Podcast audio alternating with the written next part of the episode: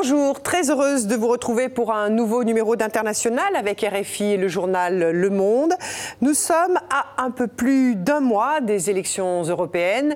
Le pays de notre invité, la Roumanie, est l'un des derniers à avoir intégré l'Union européenne. C'était en 2007. Une population plutôt europhile, mais des vents contraires soufflent au sommet de l'État. Le ton ne cesse de monter entre le gouvernement social-démocrate roumain et Bruxelles, alors même que la Roumanie préside l'Union européenne depuis janvier dernier. Notre invité est l'ancien Premier ministre Dacian Ciolos. L'Europe, il connaît bien. Il a été commissaire européen à l'agriculture durant cinq ans, parfait francophone. Il a fait ses études à Rennes et Montpellier. Alors pour ouvrir cette émission et avant de parler d'Europe, ces images qui ont bouleversé la France, mais aussi d'autres pays en Europe et dans le monde, c'était lundi soir, 15 avril, au cœur de Paris. Notre-Dame de Paris brûle et les lances des pompiers n'y peuvent rien. Le feu est incontrôlable. L'incendie se déroule en direct à la télévision. Le monde assiste, médusé à cette catastrophe. Un symbole de l'histoire de France part en fumée sous leurs yeux. Le feu a pris vers 18h50 tout d'abord dans les combles de la cathédrale, avant de s'étendre à la charpente de l'édifice. Une épaisse fumée s'en échappe, visible dans toute la capitale. À peine une heure plus tard, sa flèche de 96 mètres de haut finit par s'effondrer. Les images sont à peine croyables. Le feu ravage tout. La toiture finit elle aussi par céder? Bonjour, Dacian Cholos. Bonjour. Merci d'avoir accepté notre, invitation, celle de TV5 Monde, du journal Le Monde avec Alain Salle et de RFI avec Sophie Malibaud. Euh, je voudrais déjà vous demander une réaction à, cet événement. Euh, vous qui êtes francophone, francophile. Qu'est-ce que vous avez ressenti quand vous avez vu Notre-Dame de Paris en flammes ben, Justement, le moment où j'ai appris cette nouvelle, j'étais au Maramuresh, dans le nord du pays. C'est une euh, en Roumanie, dans le nord de la Roumanie. C'est une euh, région par excellence euh, plein de traditions, des traditions bâties notamment en, bois.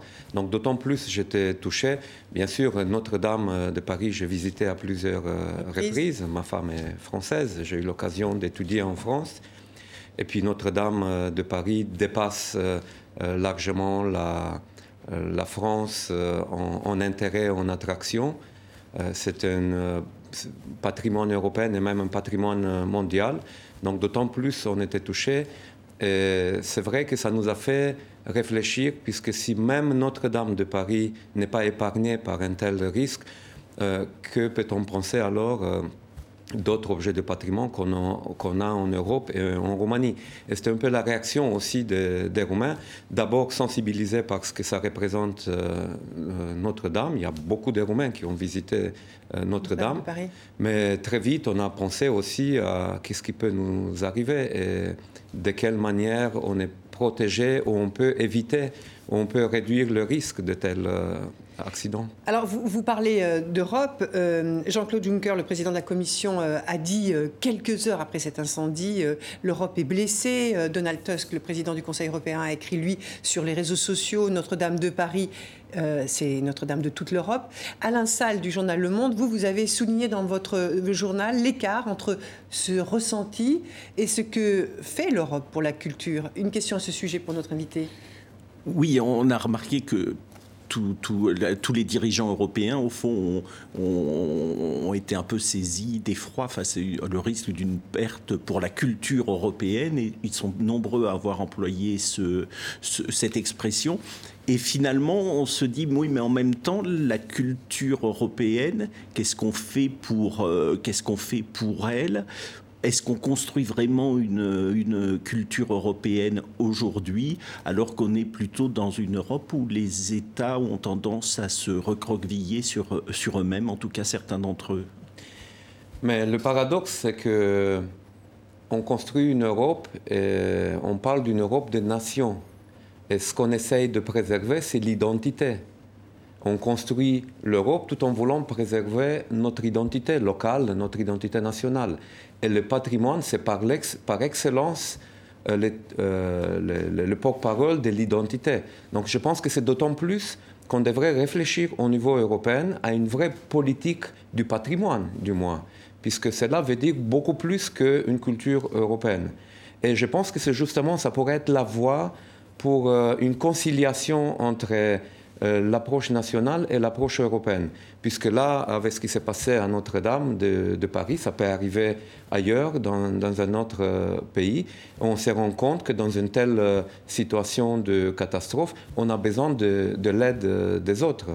Mais est-ce qu'il y a une identité culturelle européenne aujourd'hui? Mais Je pense que justement l'identité culturelle européenne, c'est la valeur ajoutée apportée par les identités culturelles euh, des différents pays et des différentes régions. Puisqu'on a, on le veut, on ne le veut pas, reconnaître, on a une histoire commune. On a des relations entre nous. Euh, on circule, et, les Européens ont circulé, qui s'appellent Tchèques, aux Britanniques, euh, aux Français, aux Espagnols, aux Roumains, ils ont toujours circulé, même quand il y avait des, frontières. Dans l'histoire, si on prend les siècles, euh, l'Europe a une histoire commune, elle a une culture aussi partagée. Je, vois en, Roumanie quand on va en Transylvanie, bien sûr qu'on on, voit des choses qui sont des valeurs traditionnelles culturelles roumaines, mais il y a une influence aussi euh, hongroise.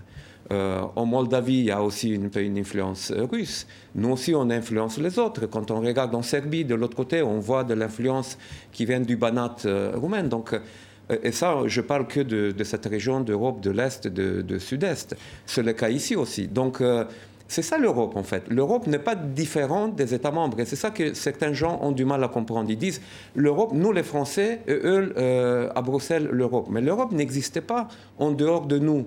Des Roumains, des Polonais, des Bulgares, des Français, des Espagnols, ainsi de suite. Et c'est ça, si on intègre ça, on va découvrir qu'on est en fait des citoyens. Moi, je suis très fier de venir de Transylvanie, d'être roumain, mais je me sens européenne. Et l'une n'exclut pas l'autre.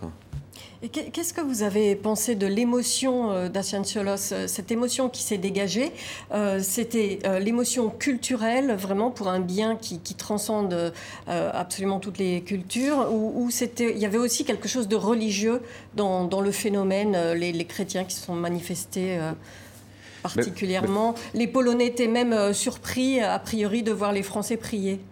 Mais forcément, il y a, quelque chose de religieux aussi, puisque c'est un endroit de culte, euh, avant, peut-être même avant d'être euh, euh, une, valeur patrimoniale culturelle. Ça a commencé comme ça.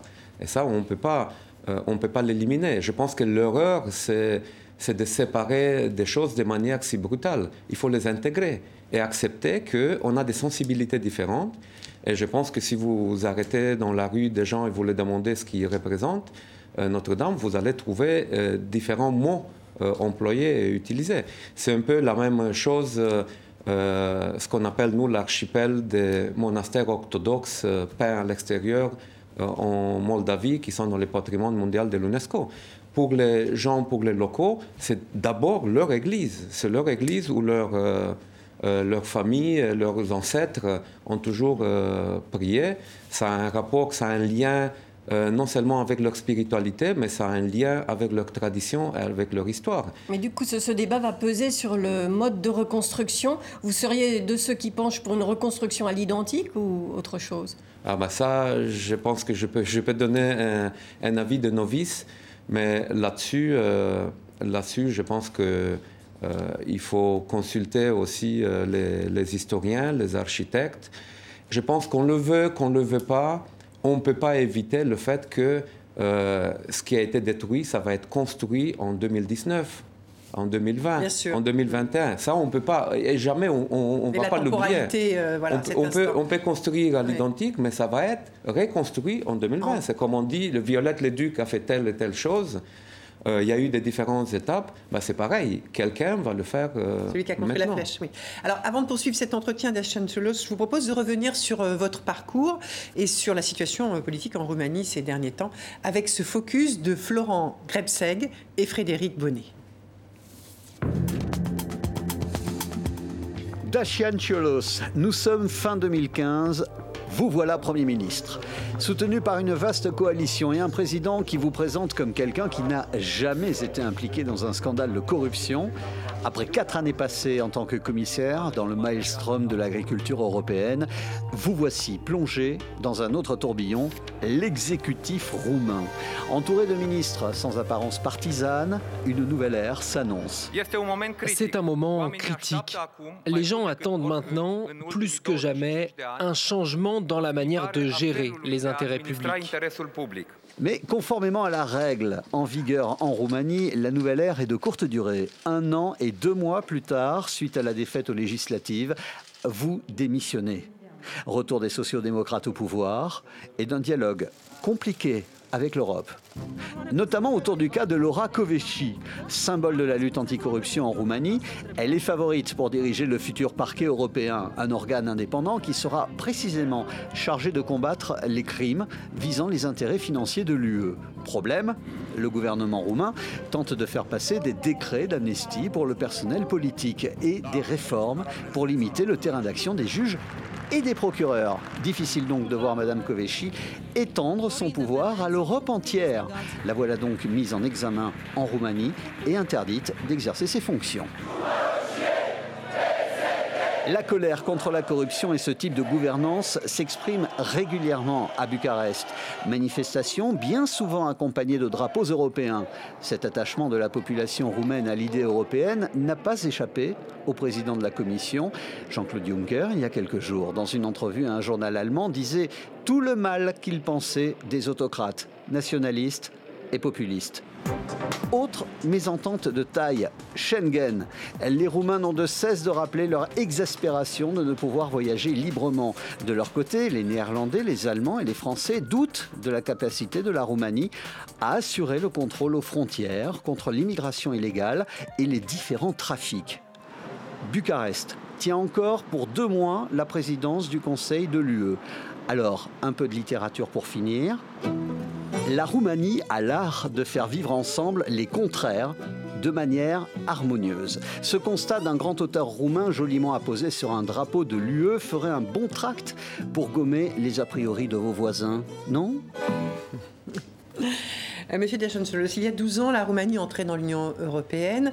Euh, en un peu plus de 20 ans, l'Europe est passée de 15 à 28.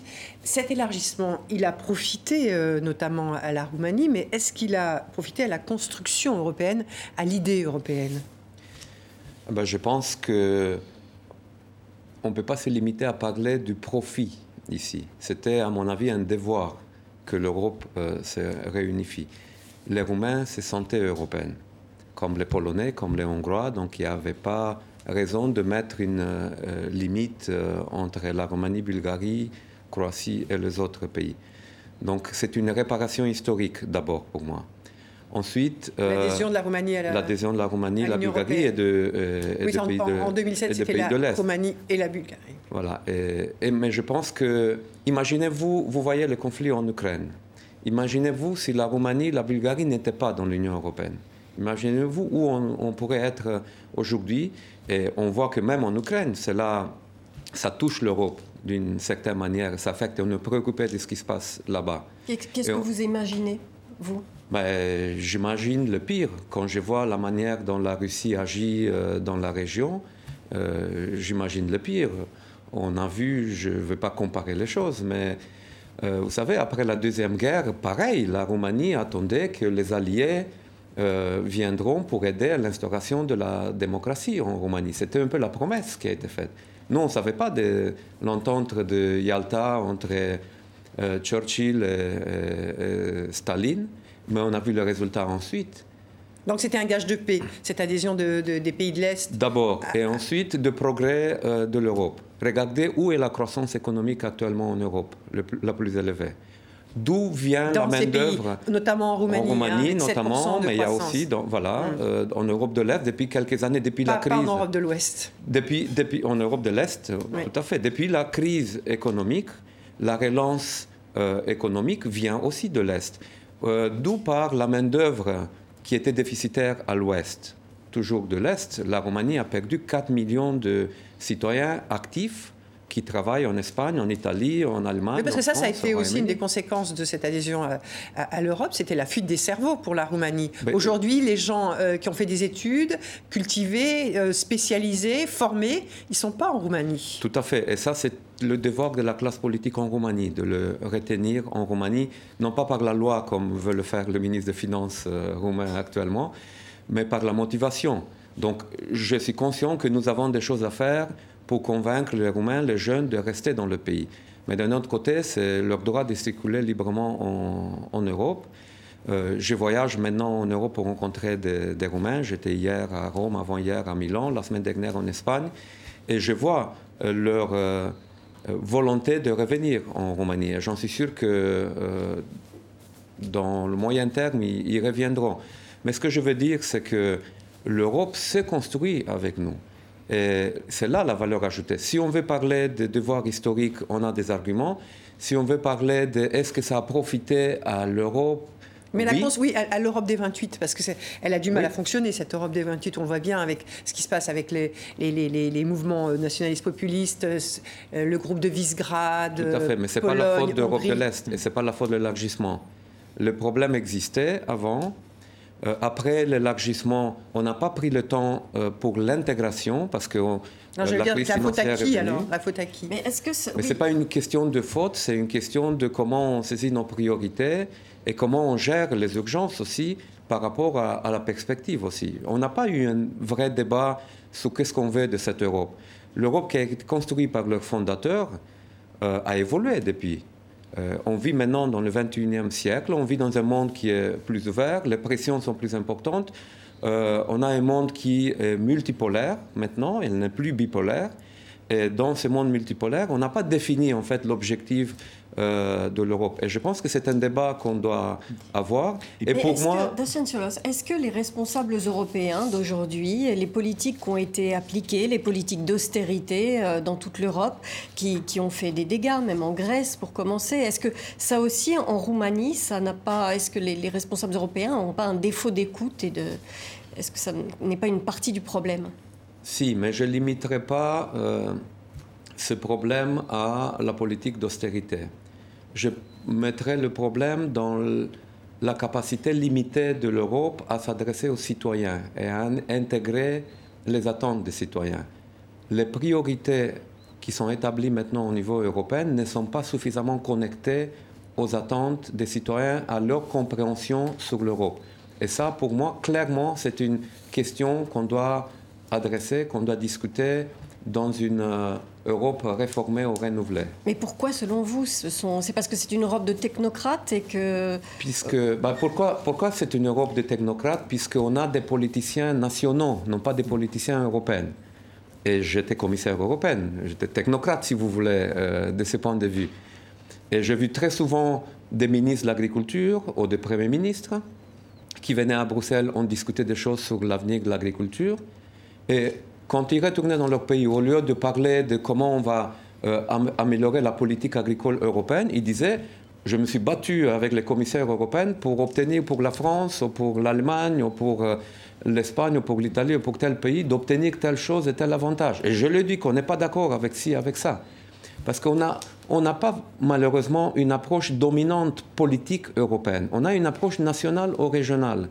On a Oh, ça nous arrange d'avoir l'Europe dans, un, dans un, un ennemi d'abord, euh, euh, des fois, pour avoir avec qui se battre, pour justifier euh, nos, nos, petits résultats dans la politique nationale. Mais vous êtes roumain, donc vous, comment faisiez la part des choses entre le commissaire européen, qui devait défendre une politique européenne, et, celle, et, et, les intérêts de votre pays? J'étais roumain, mais j'étais d'abord là-bas en tant que commissaire européen.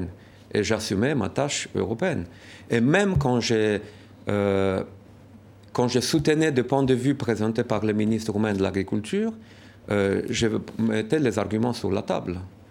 Euh, j'étais très conscient que j'ai aucune chance en tant que commissaire européen si je vais défendre de manière partisane les intérêts d'un pays, peu importe euh, lequel. Vous savez, en Roumanie, je suis accusé souvent que j'ai défendu les intérêts de la France puisque j'étudie en France parce que ma femme est, française. Mhm. Mais, et donc, je, savais que pour, euh, pour éviter ça, je dois être objectif. Mais euh, par rapport à ce que vous dites sur, au fond, le message que font passer les politiques nationaux quand ils reviennent de, Bruxelles, euh, euh, c'était un discours qui tenait aussi notamment à un moment où il n'y avait pas de si forte division européenne qu'aujourd'hui. Donc comment on peut corriger ces travers aujourd'hui où là, les, les affrontements sont plus importants qu'il y a 5 ou 10 ans? Mais en abordant les choses frontalement il ne faut pas éviter ces discussions qui sont, et les nier, et les mettre de côté. Il faut les aborder. Il faut voir d'où vient l'approche de Salvini ou de Orban ou de quelqu'un d'autre.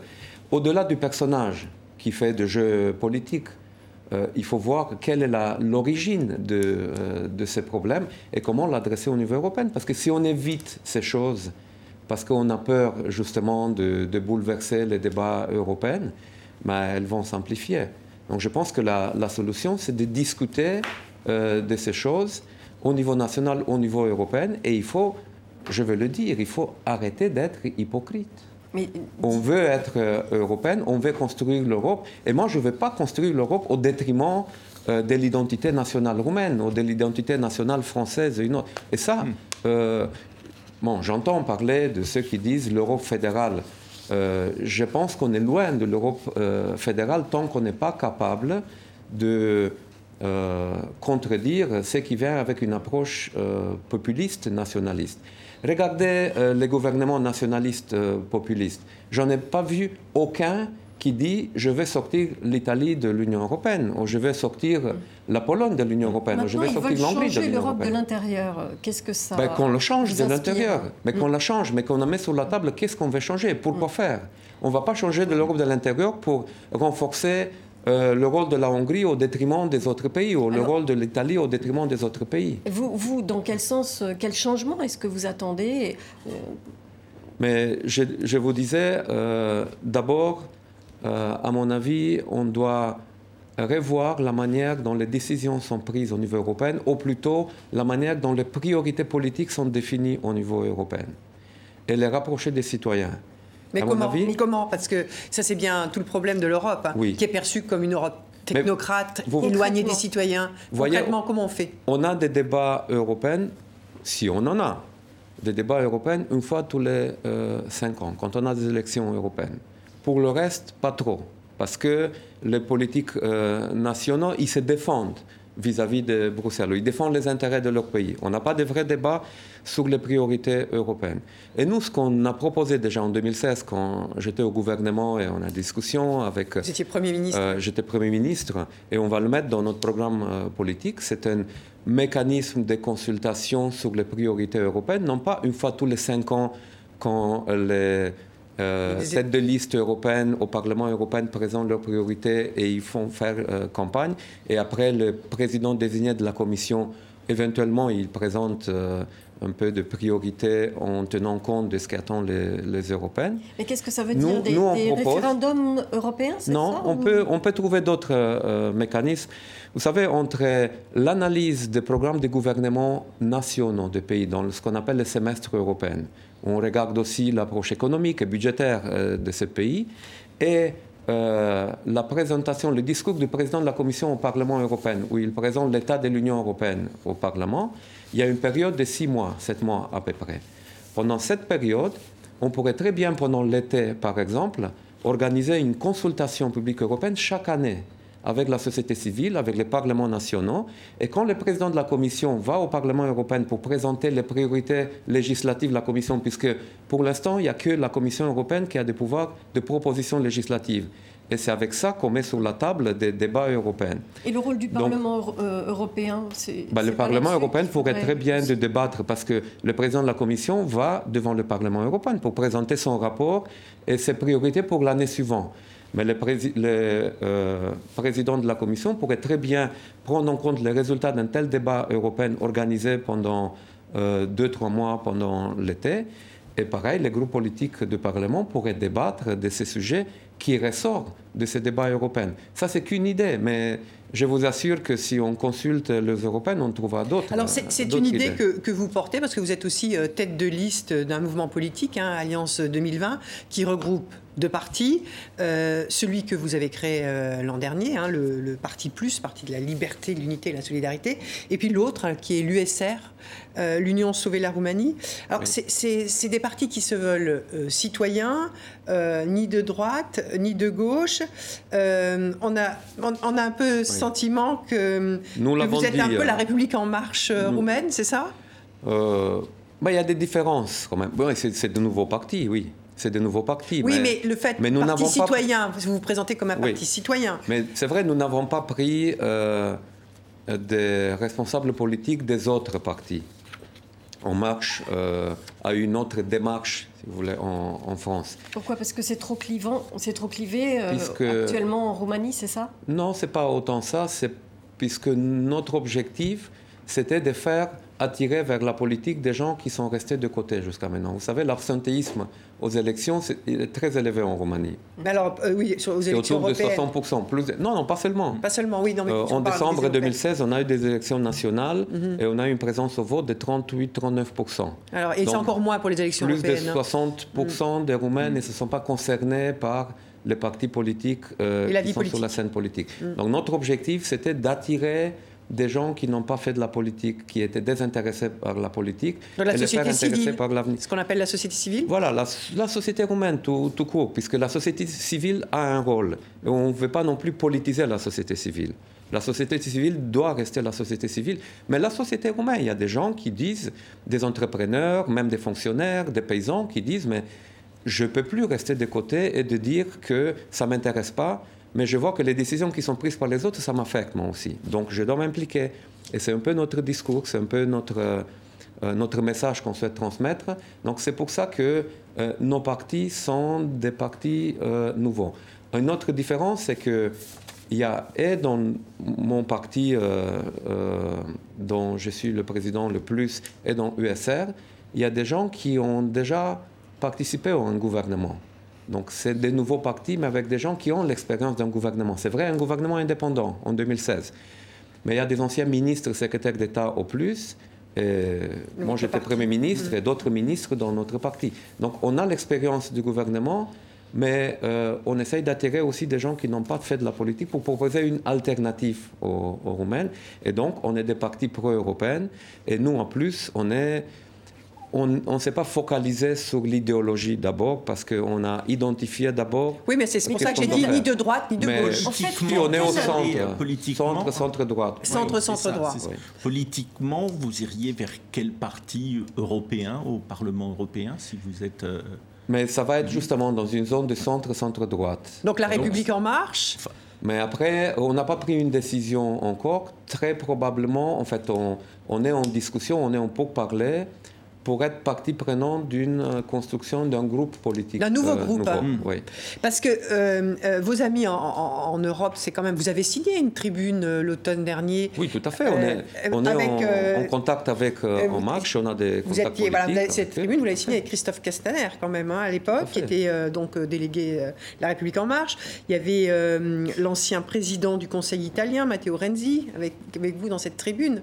Donc c'est avec tous ces gens-là. Il y avait Guy Verhofstadt, l'ex-premier ministre belge. C'est avec ces gens-là et leur formation politique que ces gens-là et d'autres qui euh, que vous voulez créer un nouveau euh, venir construire euh, l'Europe. Vous savez, à mon avis, après ces élections européennes, il y aura une une redistribution. Redistribution, réorganisation au Parlement européen. Et je pense que le défi le plus important qui est devant le futur Parlement, ça va être euh, qui va faire la majorité? Ceux qui veulent renforcer l'Europe ou ceux qui veulent la, euh, redistribuer dans les capitales euh, nationales? Mais, l'Europe que veut Emmanuel Macron, par exemple, c'est la vôtre?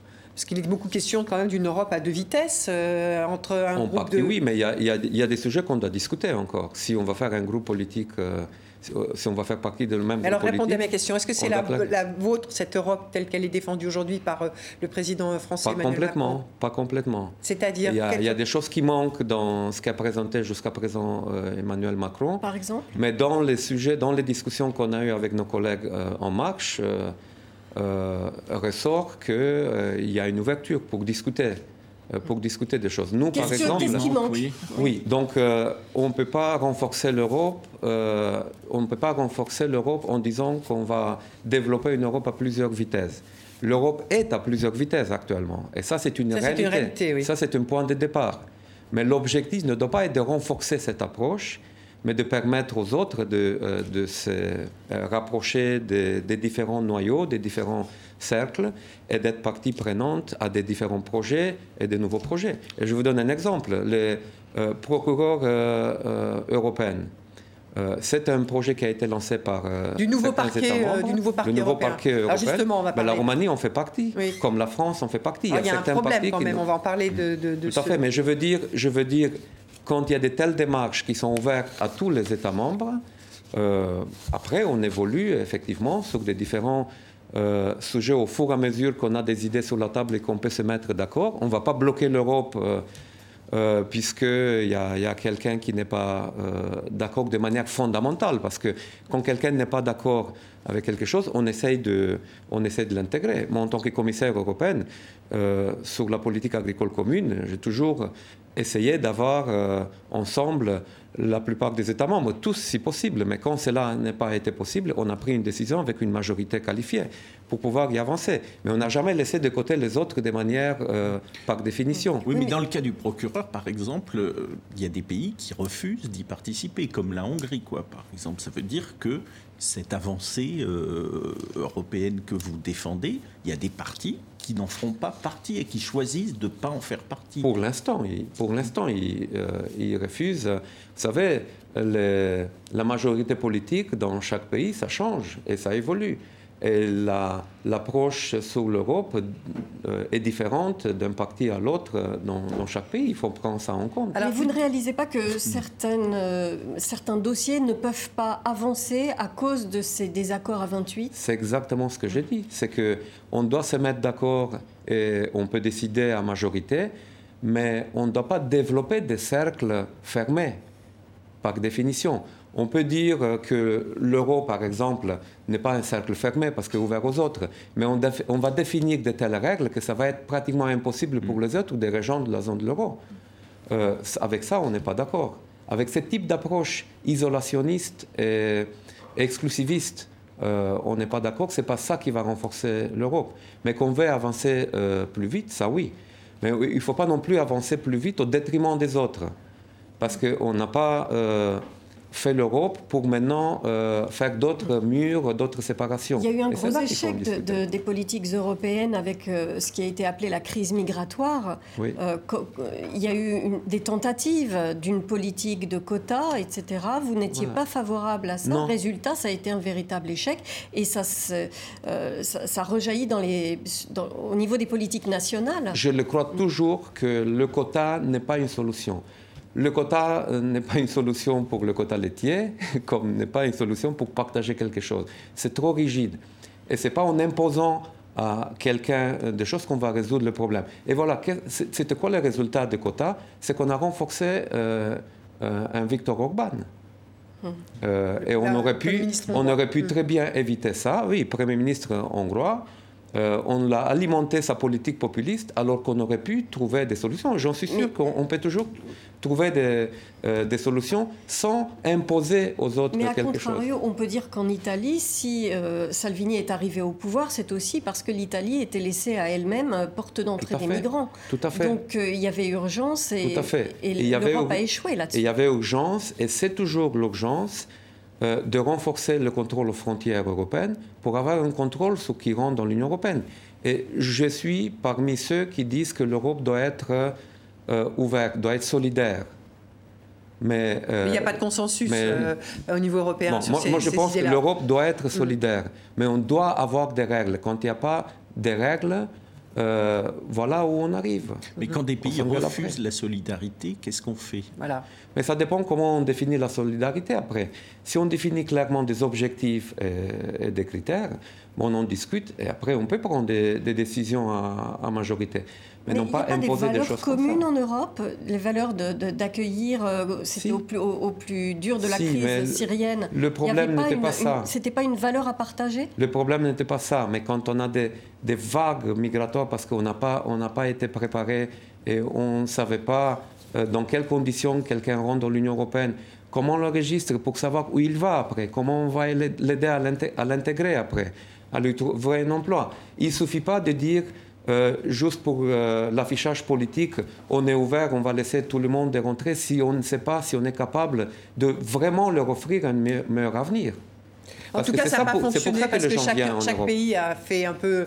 Voilà, mais c'est pour ça qu'il faut avoir cette discussion. Euh, je voudrais que, pour poursuivre cet entretien, euh, Cholos, on, écoute euh, quelques secondes Laura Kodruta Koveci. C'est cette procureure hein, qui est considérée en Roumanie comme un symbole de la lutte anticorruption, enfin, pas par le pouvoir. Hein.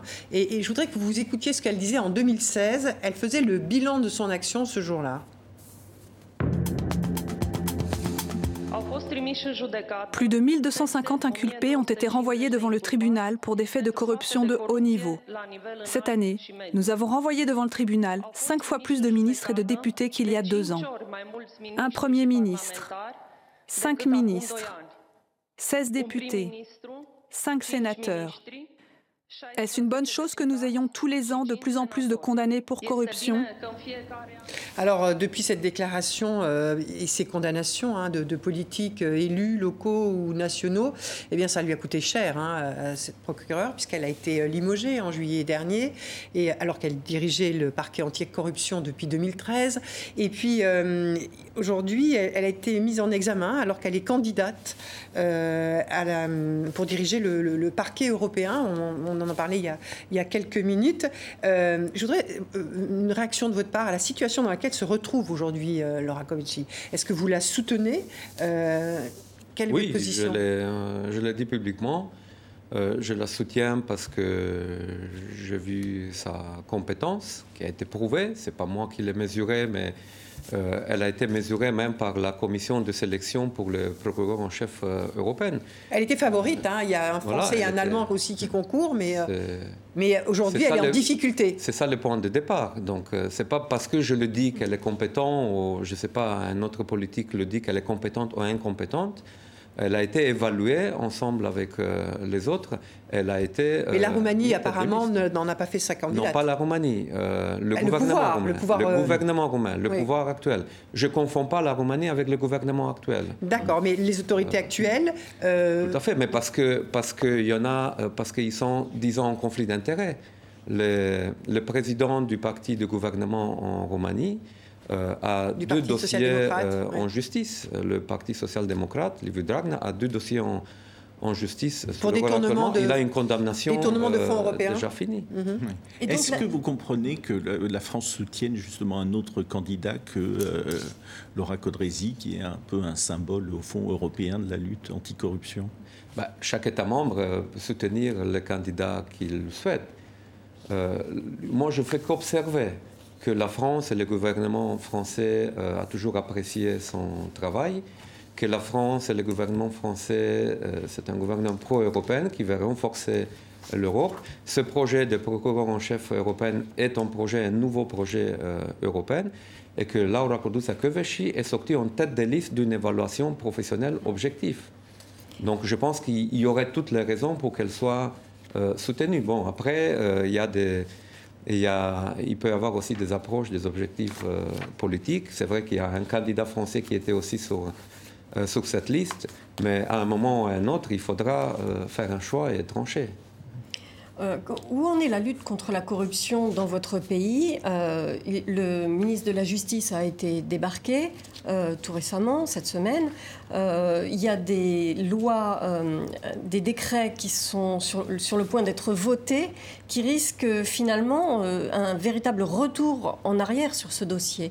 Le ministre de la Justice n'est pas une victime. Euh, bah, lui déjà ne, pour ne moi, pas. puisqu'il est dans la même, euh, dans la même, de même côté que les autres. Il n'a pas livré.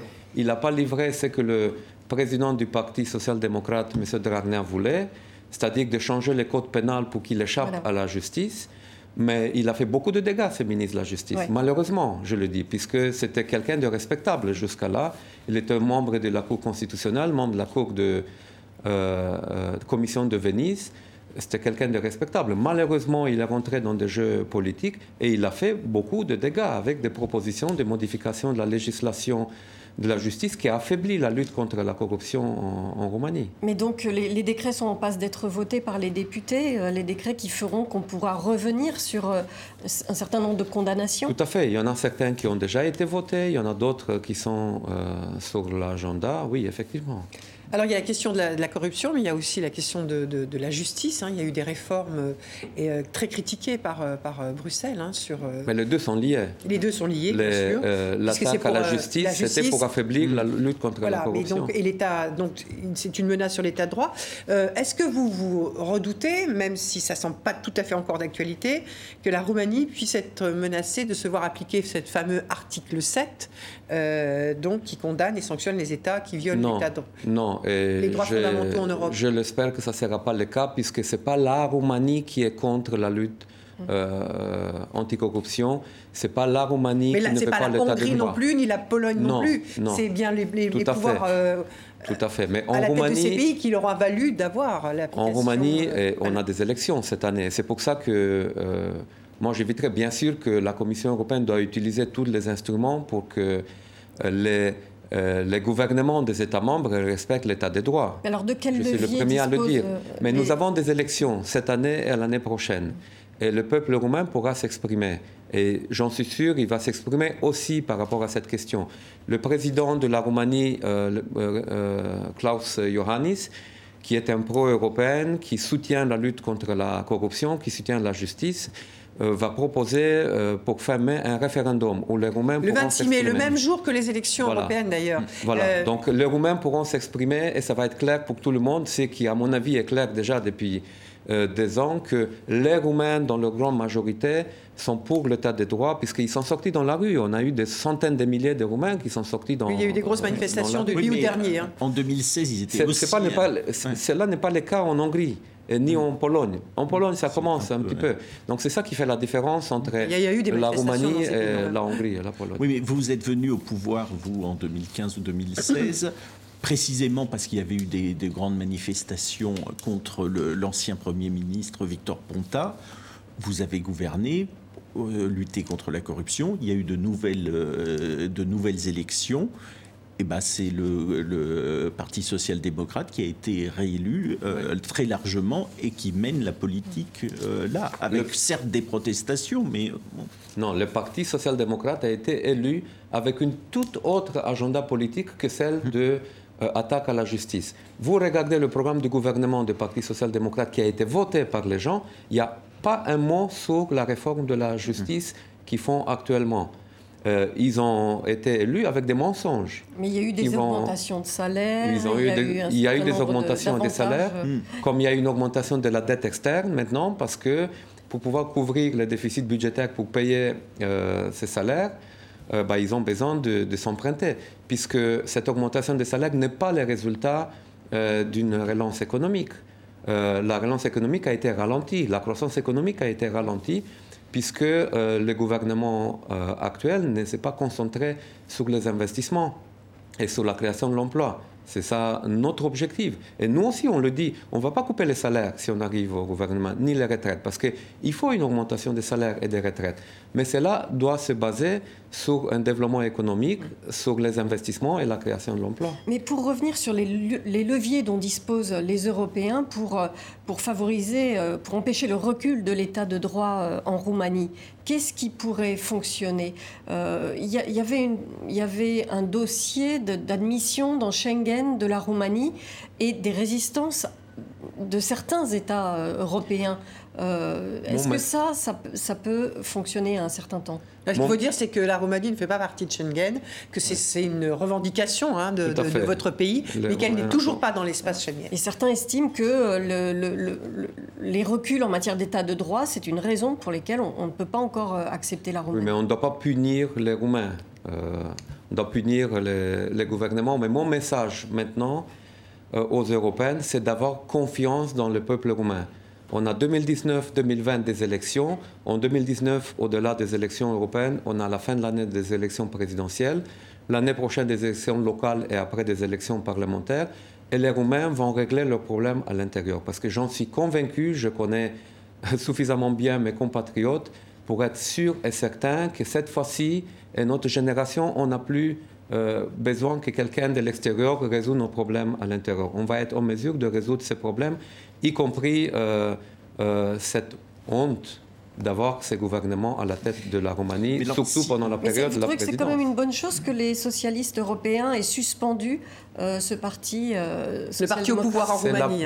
C'est la, c'est la, mm. preuve que euh, le PSD n'est pas qu'un problème roumain, c'est aussi un problème d'une famille. Mm. Le Parti social-démocrate et Dragna n'est pas qu'un problème roumain, c'est aussi un problème européen, puisque ça fait deux ans depuis deux ans, Liviu Dragnea et le PSD attaquent la justice et l'état des droits, et la Commission européenne dit ça.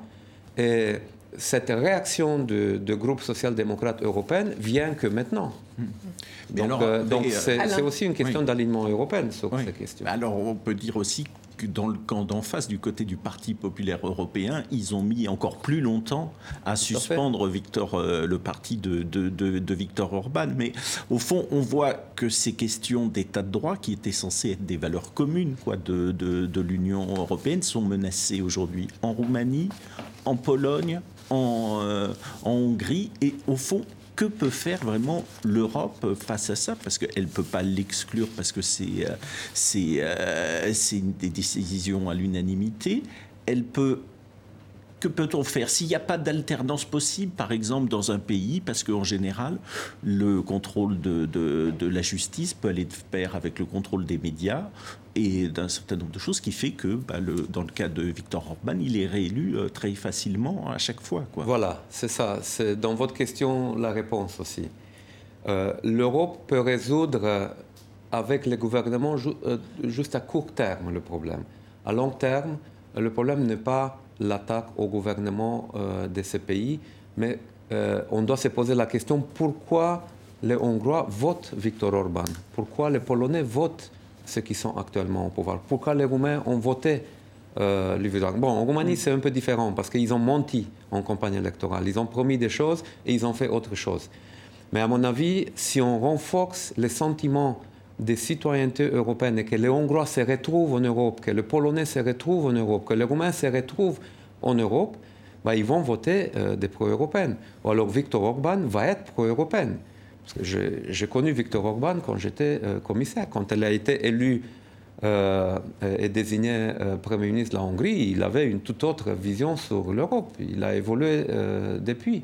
Il a évolué peut-être parce que aussi son électorat a évolué. Et il a joué cette carte nationaliste parce que sur le court terme, euh, il a plus gagné politiquement. Donc c'est pour ça qu'on a besoin des hommes politiques et des hommes d'État européens qui sont des Roumains, des Polonais, des Français, des Allemands, euh, et, ainsi alors, de suite. C'est pratiquement la fin de cette émission. Hein. Il nous reste une toute petite minute. Moi, j'aimerais juste vous demander euh, votre avis sur euh, cette décision du, gouvernement roumain de transférer l'ambassade de, de, Roumanie et de Tel Aviv à Jérusalem, comme le font les Américains, comme le souhaite le faire le Brésil. Une réaction, alors que l'Union européenne, évidemment, s'y oppose. Le gouvernement ne peut pas décider ça. Ça, c'est la décision du président de la Roumanie et la position du président a été très claire. Elle est très claire et c'est ça la position de la Roumanie.